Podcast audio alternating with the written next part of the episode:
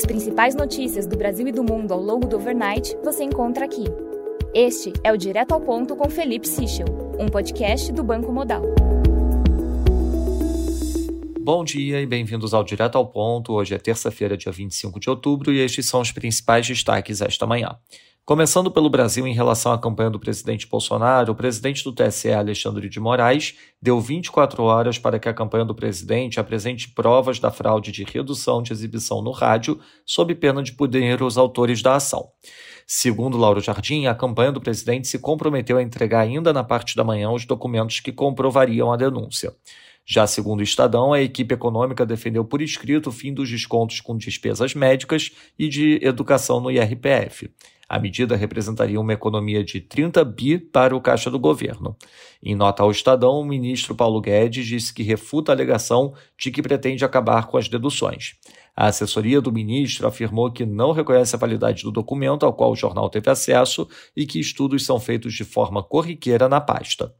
Sobre a campanha do ex-presidente Lula, o ex-presidente afirmou ontem, em ato, que, caso seja eleito, sua gestão não será um governo do PT, mas sim um governo do povo brasileiro. Lula afirmou que terá responsabilidade fiscal, disse que não precisa de uma lei específica para garantir isso e citou o apoio do ex-ministro da Fazenda Henrique Meirelles. No evento, Meirelles criticou quem diz que Lula está apresentando um cheque em branco para suas propostas na área da economia. Já a campanha de Lula convocou apoiadores para uma reunião virtual hoje com o ex-ministro José Dirceu. O objetivo do encontro é orientar militantes sobre como proceder na comunicação nas redes sociais. Na última semana de campanha, um comunicado que circula em grupos de WhatsApp diz que, além de Dirceu, estarão presentes coordenadores da campanha do petista. A maioria do diretório estadual do PSDB de São Paulo anunciou apoio ao ex-presidente Lula no segundo turno.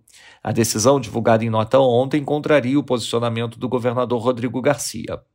Passando para o setor internacional, na Alemanha, o IFO Business Climate de outubro teve leitura de 84,3, acima do esperado 83,3, porém abaixo da leitura anterior de 84,4.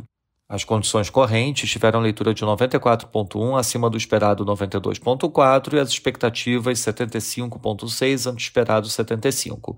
Klaus Wohlrab, economista do Instituto, indica que a recessão está confirmada para o inverno e expectativa é de queda de 0,6% no PIB do quarto TRI. Ademais, a expectativa do varejo está no menor patamar da série histórica. Na China, segundo a Reuters, o regulador de FX inquiriu a exposição de alguns bancos em moedas e sua visão para a tendência do CNH e do CNY. No overnight, o CNH atingiu o menor patamar histórico. PIBOC e SAFE indicaram relaxamento de financiamento externo com aumento de parâmetro de ajuste macroprudencial para 1,25.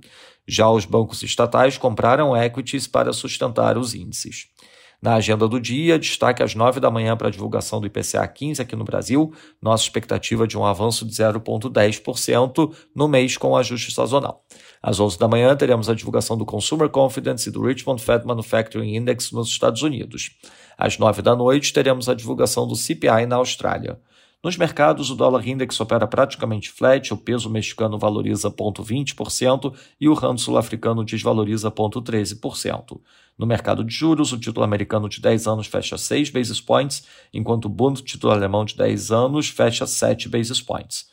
No mercado de ações, o S&P futuro cai 0,22%, enquanto o DAX cai 0,58%. Já no mercado de commodities, o WTI cai 1,22%, enquanto o Brent cai 1,23%. Essas foram as principais notícias do overnight. Um bom dia a todos. Até o nosso próximo podcast direto ao ponto do Banco Modal amanhã.